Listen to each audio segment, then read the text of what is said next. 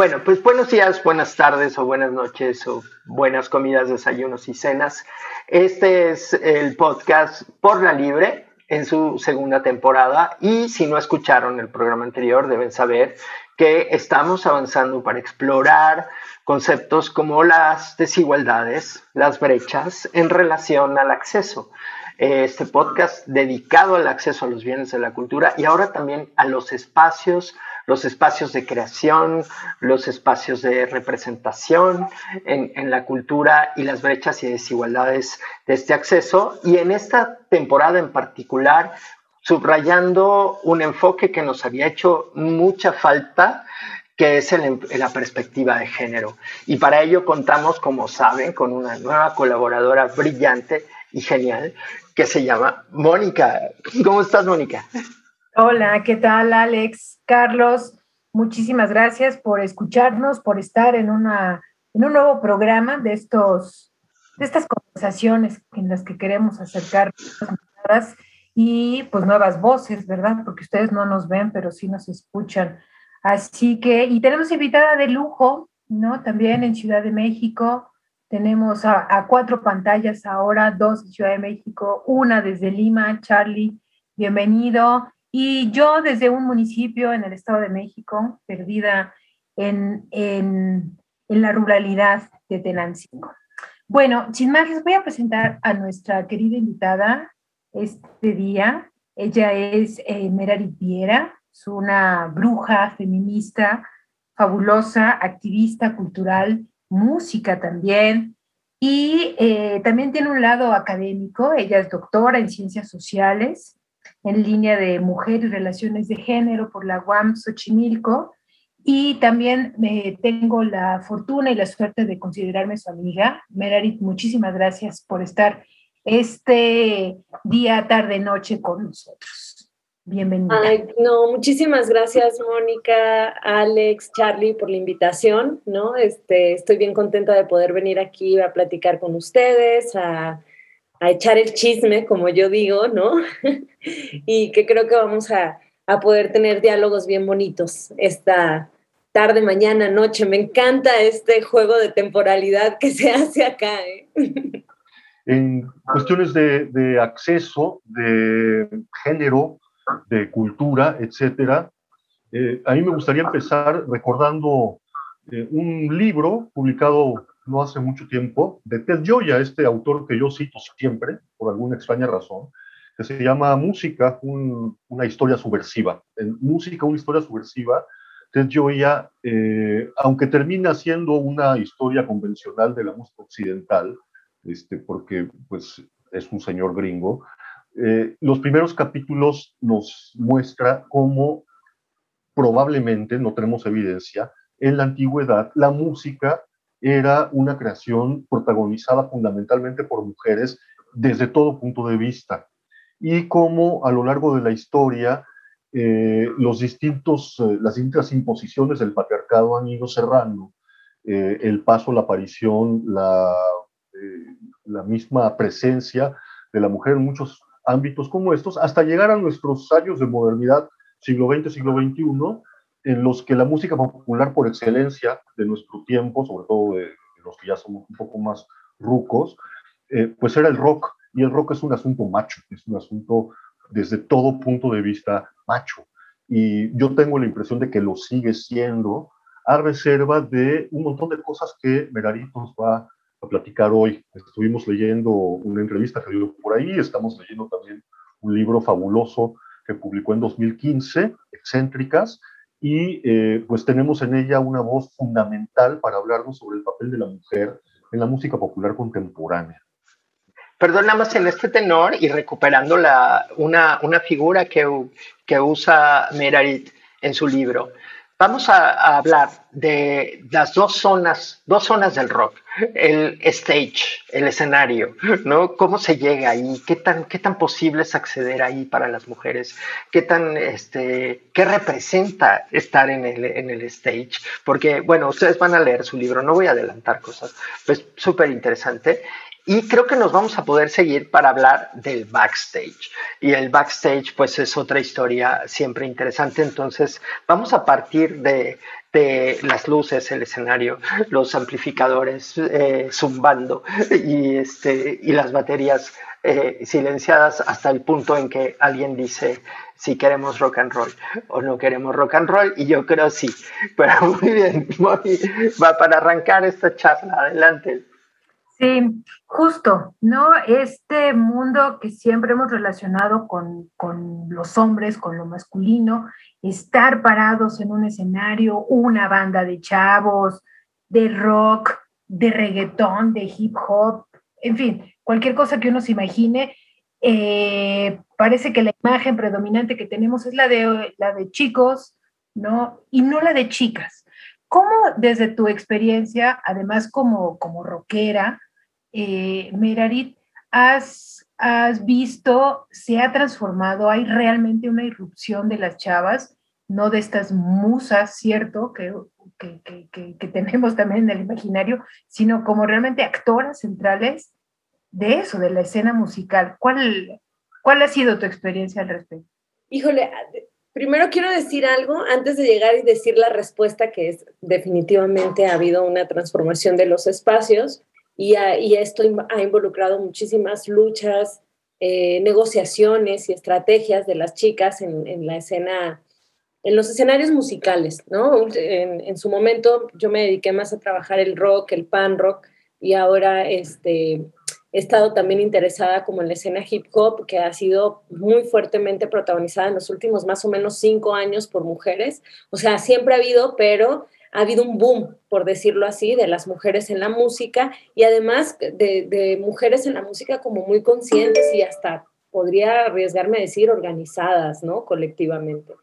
Pero antes de llegar a eso, quiero decirles, que, aunque ya lo adelanté, que me parece fenomenal este, que el, propio programa haya como tenido esta posibilidad de formato de hablar del backstage y del stage, que además viene de una teoría de Goffman, ¿no? que es la teoría de cómo la vida cotidiana puede ser pensada también como una teatralidad y es un poco una metáfora que yo utilicé para poder estudiar las experiencias de las mujeres en, el rock, en este libro que mencionan de jóvenes excéntricas del 2015, pero que me ayudó muchísimo a organizar estas experiencias, porque para que una mujer eh, o llegue al escenario a tocar un instrumento, hay detrás de ello un montón de negociaciones y también de irrupciones de su propia representación como mujer dentro de la normatividad hablaremos de esto en algún momento, pero cuando, ¿qué pasa cuando las mujeres llegan a la escena?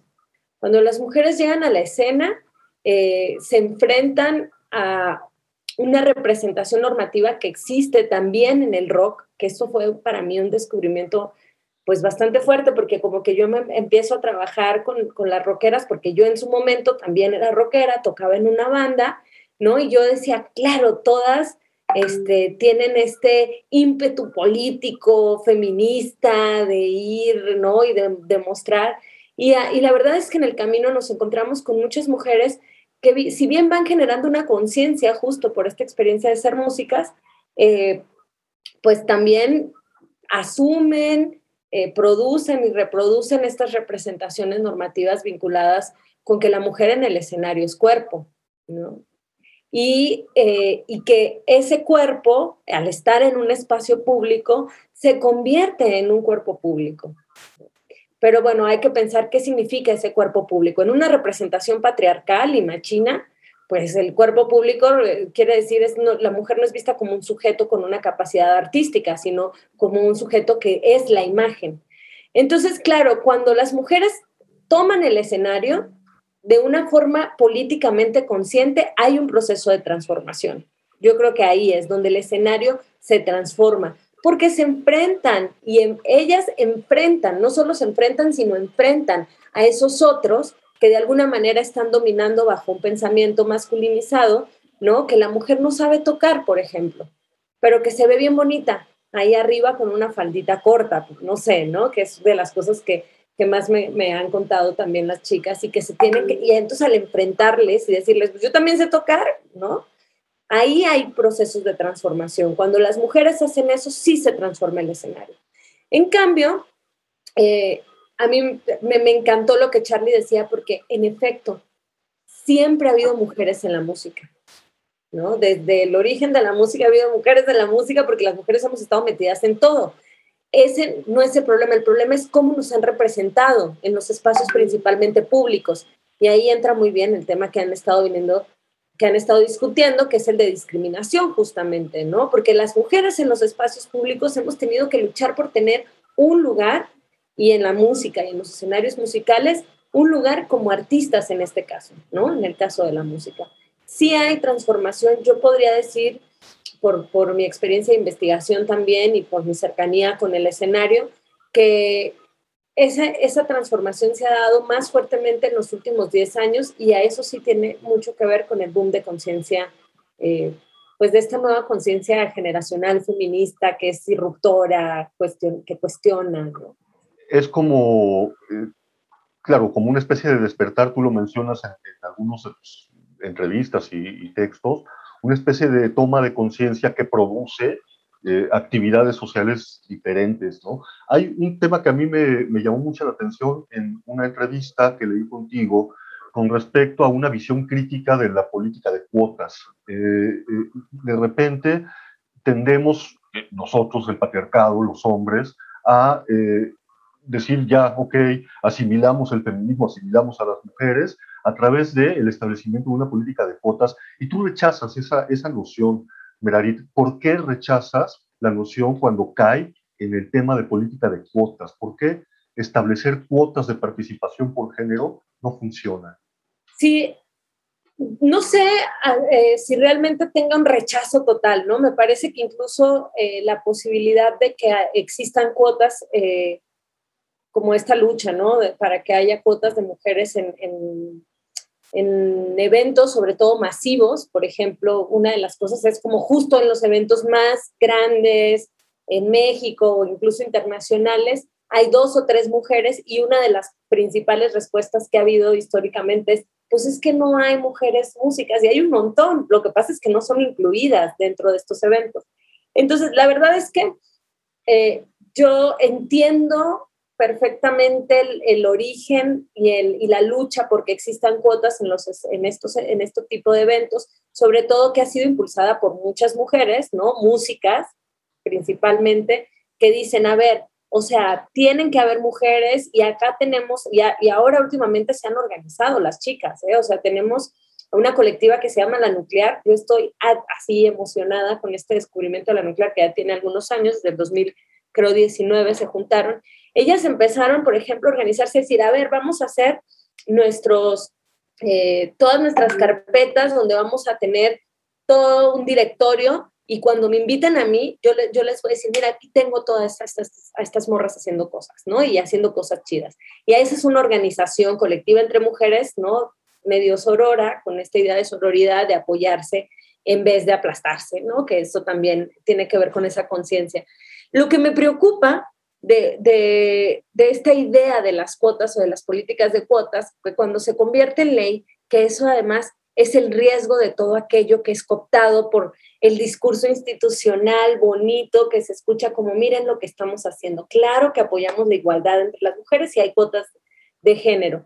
Pues lo que me preocupa es justo eh, la simpleza de la idea, ¿no? Y que entonces que quienes están al cargo finalmente eh, una bola de, de, vatos decida quién va a tocar y quién no va a tocar y que toquen las amigas y que toque, o sea, cómo se convierte, cómo se pervierte una idea, una propuesta que busca equidad cuando se convierte en ley, o sea, esta, esta perversión es la que me preocupa y ahí es donde digo, realmente no nos sirve que existan cuotas si no hay una reflexión y una deconstrucción, ¿no? Por decirlo así, de un pensamiento patriarcal donde se siguen eh, perpetuando los símbolos masculinos y se sigue diciendo que los hombres son los dueños del escenario. Y entonces, claro, vamos a tener mujeres que van a estar siendo coristas o que van a estar, eh, eh, que no son líderes de las bandas, ¿no? Entonces, decimos, cumplimos con la cuota de género, pero el protagonismo sigue siendo masculino.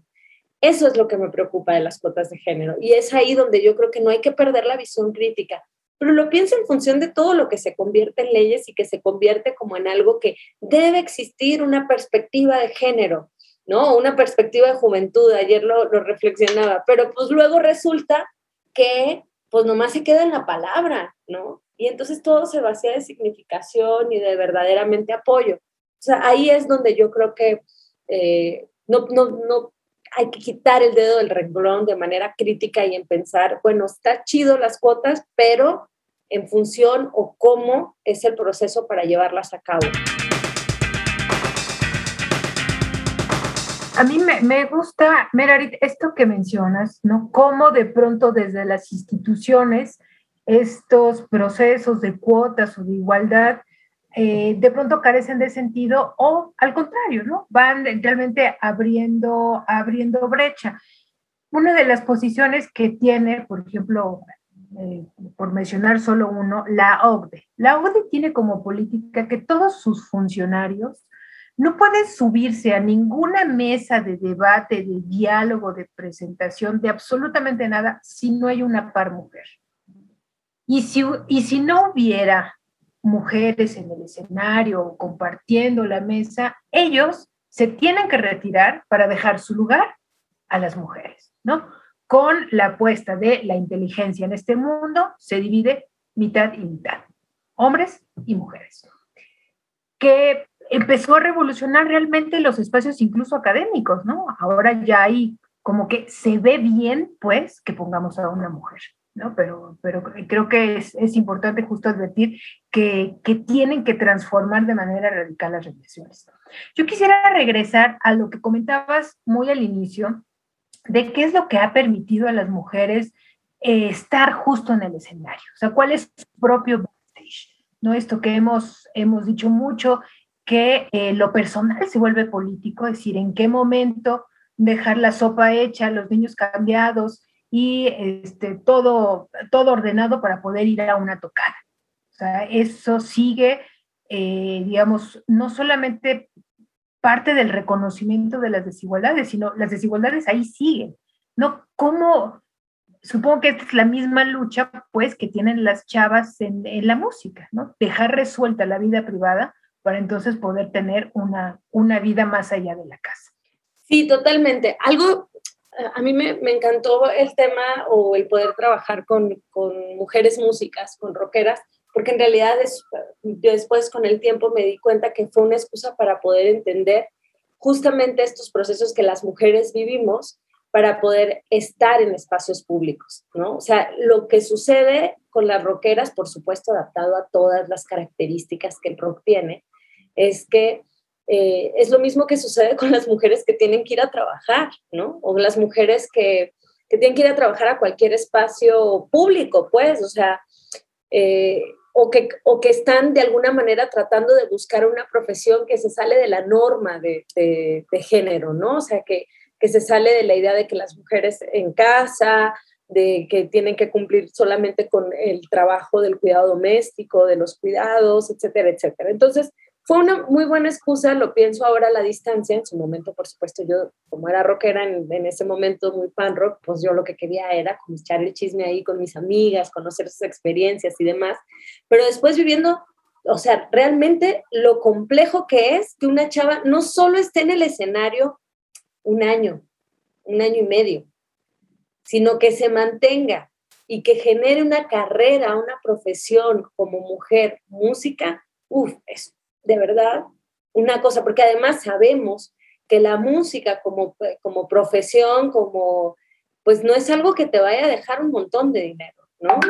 Y además es, es de verdad, eh, la música exige un disciplinamiento bastante duro, con ensayos, eh, las presentaciones, los espacios en los que generalmente te presentas, por ejemplo, en el rock, en el rap, hip hop y el reggaetón, son espacios nocturnos, son espacios considerados no propios para las mujeres, donde además, si llegase a pasar algo, generalmente la culpa va a ser la de la mujer. Y cuando hablo de llegase a pasar algo en función de violencia de género o alguna cuestión de abuso, de, de todas estas problemáticas que las mujeres atravesamos por ser consideradas solo cuerpos, justamente.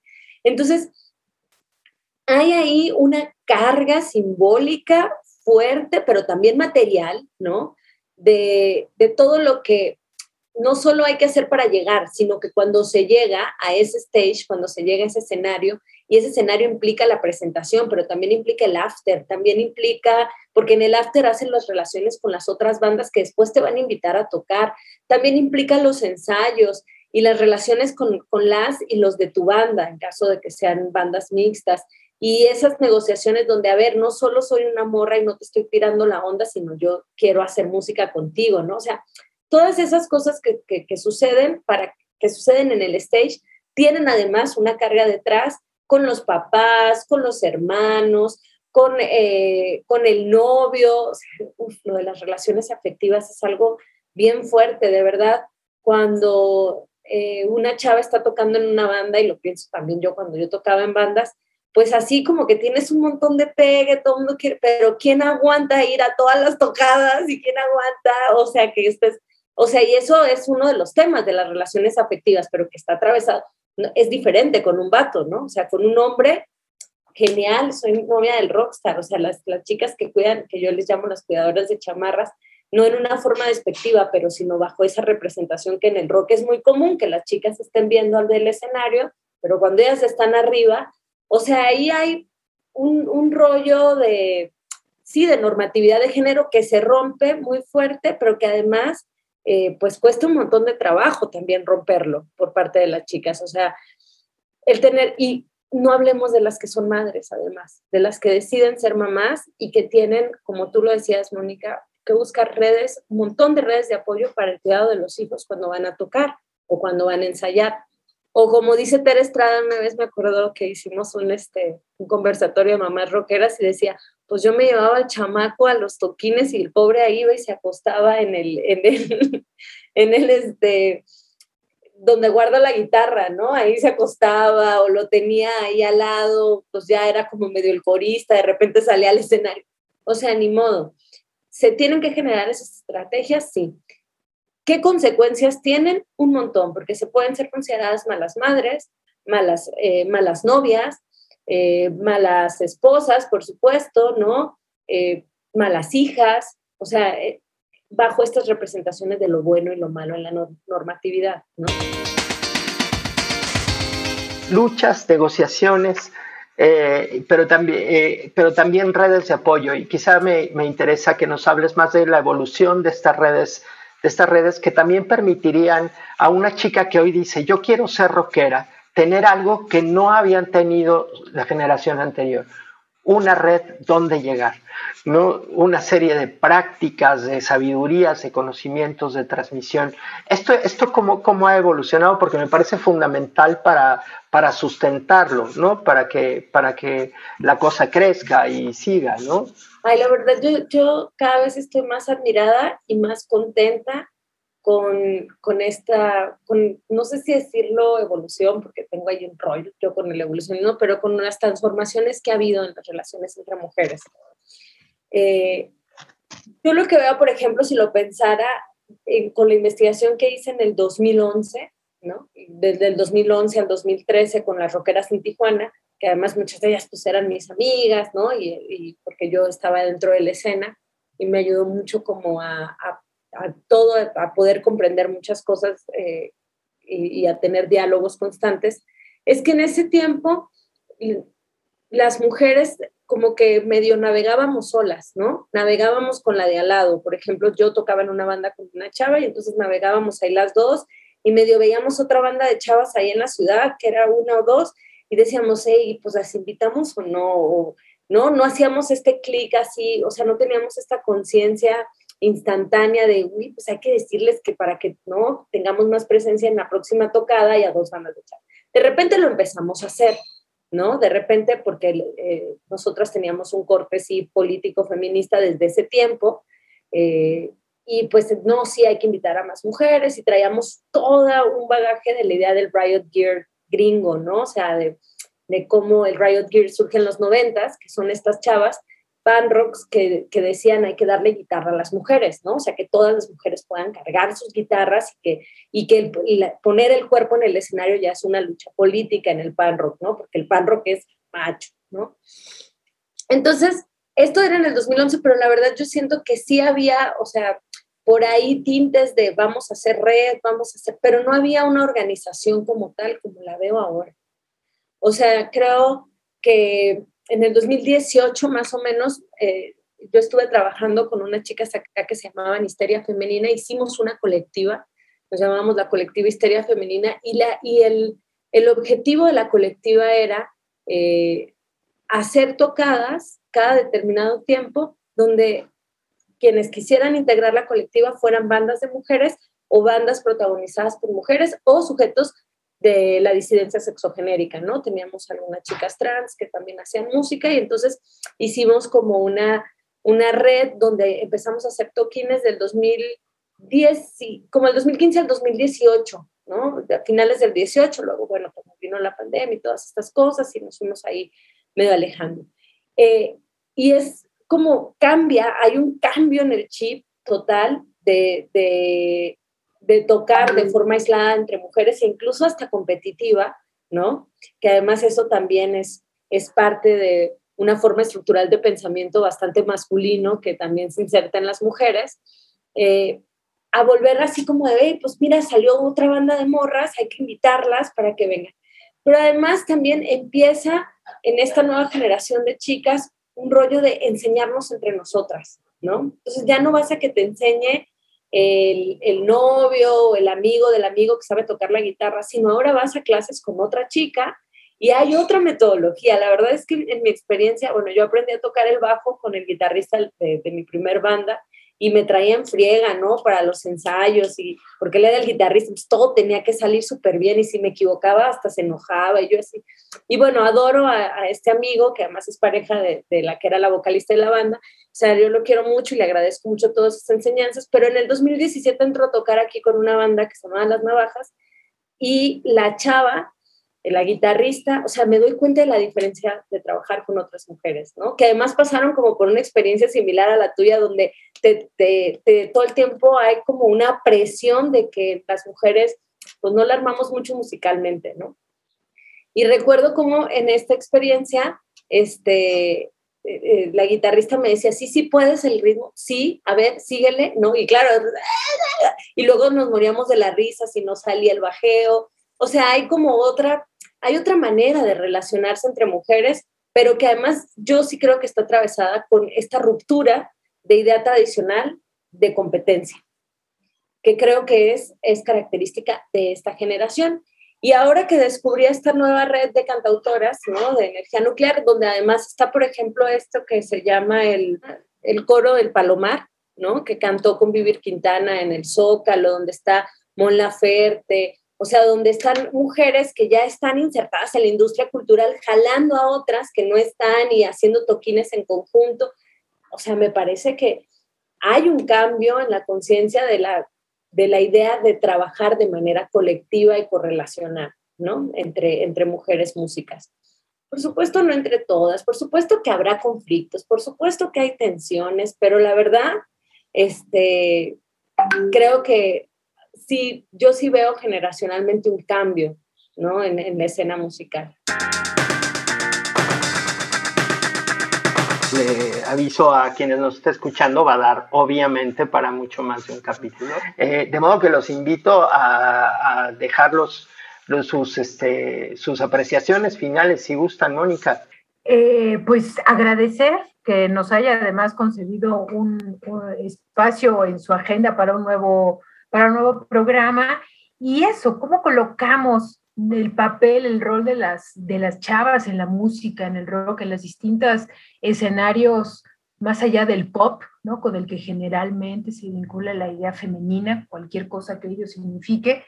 Y bueno, la apertura de estos espacios que implica una posición no solamente de quítate para ponerme yo, sino de cuestionar los espacios de poder, de decisión, ¿no? Desde la, lo, lo que entendemos como el juego político por todas estas nuevas escenificaciones de las mujeres. Así que seguiremos en estos diálogos de acceso. Meredith, muchísimas gracias a ti y a tu gato maravilloso que nos acompañaron este día. Agradecer también a Meredith por, por eh, las luces que, que, nos está compartiendo. La verdad es que hay material aquí para la reflexión y para el trabajo muy, muy, muy importante, gracias a ti. Hacerles a ustedes esta reflexión, o sea, poder hablar de este tema que a mí me apasiona muchísimo y me atraviesa tanto, eh, pues siempre me da muchísimo gusto y aprovecho todo espacio donde me dicen, ¿quieres hablar de música? Y yo sí, voy corriendo. Entonces, muchas gracias. Y aquí el Artemio presente también. Genial. Artemio, pues eso, esto fue por la libre, pero seguimos la próxima semana. Por la libre es Mónica Valdés, Carlos Maza, Alex Rubio. Nuestro ID musical, una producción de Mazas on the Beat.